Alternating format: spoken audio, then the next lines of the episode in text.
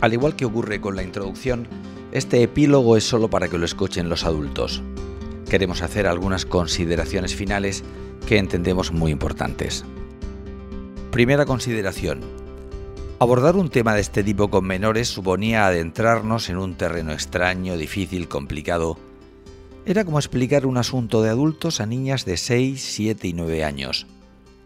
No sabíamos si nos explicaríamos bien y sobre todo nos preguntábamos si íbamos a crearles algún tipo de confusión sobre un tema que en principio no parece de su edad. Abro un paréntesis. Si alguien piensa todavía que hablar de estos temas con las niñas y niños no corresponde a su edad, que piense por favor que desgraciadamente el abuso sí que lo es, es decir, se ejerce sobre menores y adolescentes de cualquier tipo de edad. Creemos que todo radica en la manera de tratarlo. En este sentido hemos aprendido que lo fundamental es la naturalidad. Hay algo innato dentro de cada persona, obviamente también en los menores, que hace que sepan que sus zonas íntimas son eso, íntimas, y deben ser respetadas. Y ayuda mucho la idea de público-privado que hemos abordado en este podcast. La naturalidad consiste, entre otras cosas, en no transmitir un mensaje de preocupación ni alarma, sino que los mensajes de prevención de abusos sexuales deben situarse al mismo nivel que otros mensajes de prevención que se han hecho habituales en la educación de nuestros hijos, tales como la seguridad vial o las medidas de prevención en tiempos de la pandemia por coronavirus, por citar solo dos ejemplos. En cuanto a la seguridad vial, solemos decirles que al cruzar una calle deben asegurarse de que todos los coches hayan parado, aunque el semáforo ya esté en rojo para ellos. O en la prevención en tiempo de coronavirus, para que te proteja eficazmente la mascarilla hay que utilizarla correctamente, debe tapar la boca, también la nariz, hay que guardar la distancia de seguridad y esas cosas. Cuando trasladamos estos mensajes a nuestros hijos, no lo hacemos con alarmismo. No les hablamos de las gravísimas consecuencias que puede tener un accidente de tráfico o que puede morir por coronavirus, sino que simplemente les decimos que es algo malo o peligroso y que hay que evitarlo. Y tampoco entramos en nada más. Se trata de mensajes concretos y sencillos, pero muy importantes creemos para su salud. Pues lo mismo ocurre con el tema de la prevención de abusos sexuales a menores. No hemos notado ningún tipo de reacción especial de las niñas respecto a los mensajes de prevención de abusos presentes en el podcast. Es decir, no las vemos excesivamente preocupadas o pendientes de este tema. Como hemos dicho, creo que nos hallamos al mismo nivel que otros mensajes en prevención, como ocurre con la seguridad vial o el uso de la mascarilla. Obviamente, y como ocurre con cualquier otro tipo de mensajes, se trata de no saturar. Si repites o insistes demasiado, creo que sí les podría llamar especialmente la atención, y entonces quizás les podrías preocupar o alarmar. Lo que hacemos es seguir el consejo aportado por algunos expertos. En el caso de que en el día a día surja alguna cuestión referida a las zonas íntimas, se aborda con naturalidad, como cualquier otro asunto. La ventaja es que, obviamente, esto sirve entonces de recordatorio.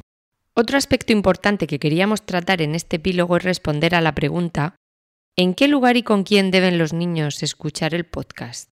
Ya hemos comentado que podemos escucharlo en familia, en el colegio, en un club deportivo o en lugares similares. Y creo que efectivamente puede ser así. Pero a muchos padres les gusta pensar que la educación de este tipo de temas es algo tan íntimo e importante que les corresponde a ellos enseñarlos como principales educadores de sus hijos. Y efectivamente a día de hoy seguimos pensando así. Pero, siempre hay un pero, en este tema de la prevención de abusos a menores nos encontramos con una realidad que creo debemos tener en cuenta. Y es la siguiente. Fijaros, según dicen algunos expertos, la mayoría de los abusos a menores se dan en el entorno familiar cercano. De hecho, la experta Sara Yort, entrevistada el 23 de abril de 2016 en la versión online del diario español ABC, dice textualmente, entre el 60 y el 70% lo ejercen familiares y personas del entorno próximo del niño o niña.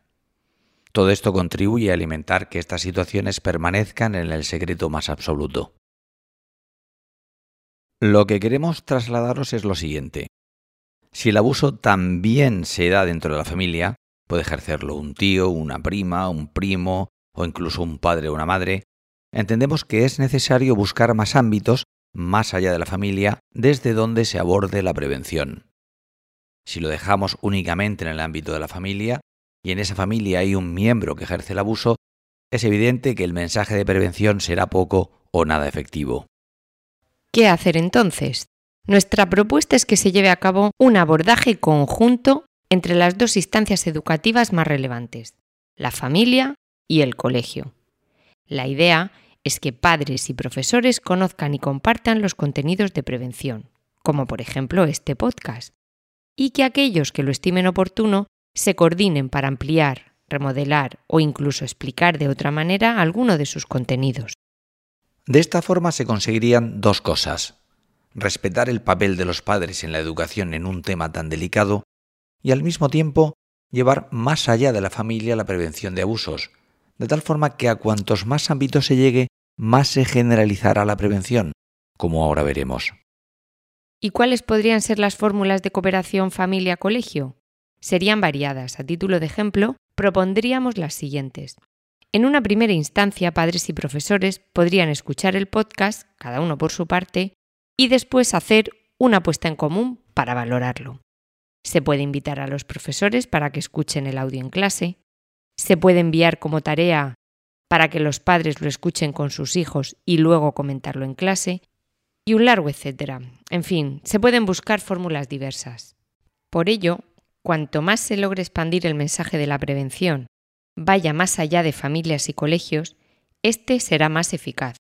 La idea es alcanzar el máximo número de personas en contacto con los menores, de tal forma que todas esas personas, entre las que incluimos los posibles abusadores, sepan que los niños y niñas están recibiendo información para prevenir abusos a menores. Los centros educativos de primaria pueden desarrollar el proyecto de prevención Mi cuerpo me pertenece, desarrollado por la Fundación Márgenes y Vínculos, y cuyo programa de contenidos encontraréis en micuerpomepertenece.es, en donde también se hallan alojados los episodios del podcast.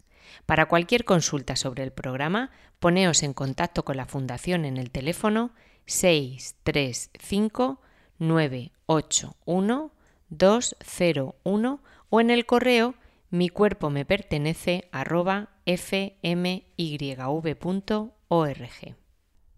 Quizá nos hagamos esta pregunta. ¿Qué hacer si en el mismo momento de escuchar el podcast con los menores, una niña o un niño nos cuenta que ha sufrido abusos? La Fundación Márgenes y Vínculos nos aconseja seguir estas 14 recomendaciones. 1. Creer en todo momento lo que el niño o niña nos dice, porque es imposible que se imagine una situación de estas características si no lo ha visto o vivido realmente. 2 Escuchar de forma activa, esto es, prestar mucha atención a todo lo que nos está contando. 3. Por mucho que nos cueste, hemos de mantener la calma. Dejarnos llevar por el pánico o la ira solo puede preocupar o asustar más al niño o a la niña, o peor incluso, hacer que se retracte. 4. Decirle, mirándole directamente a los ojos, que le queremos mucho, que no podemos cambiar lo que ha ocurrido, pero que vamos a ayudarle a superarlo. 5. Comentarle que ha sido muy valiente por haberlo contado y que por eso nos sentimos muy orgullosos. 6.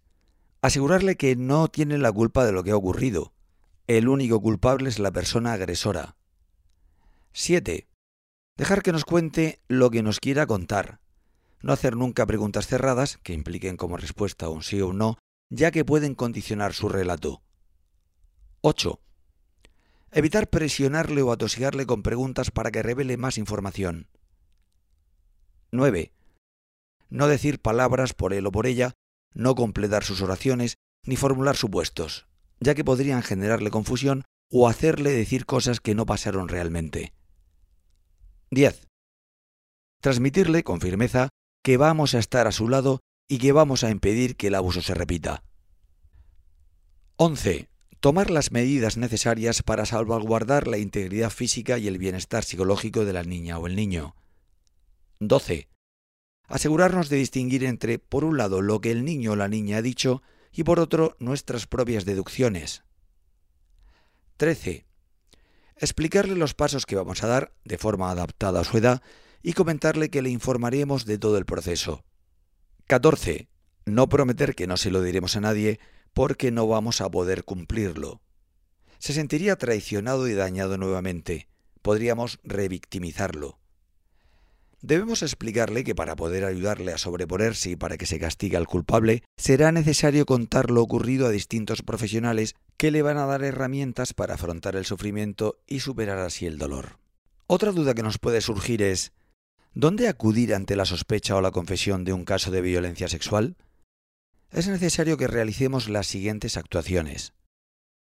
En primer lugar, proteger al niño o niña de la persona agresora para que no pueda acercarse de nuevo.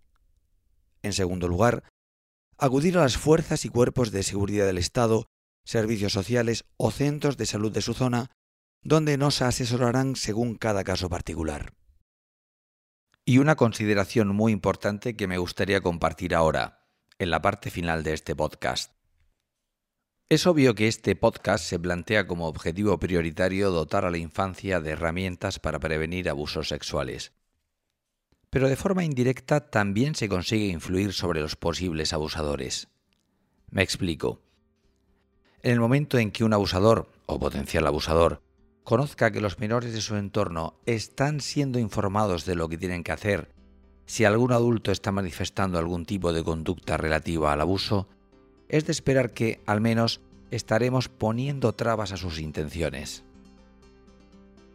Con estas consideraciones llega a su fin este podcast. Un proyecto que irá evolucionando con el tiempo. Será actualizado y modificado todo aquello que sea necesario para hacer de él, esperemos, una potente herramienta de prevención.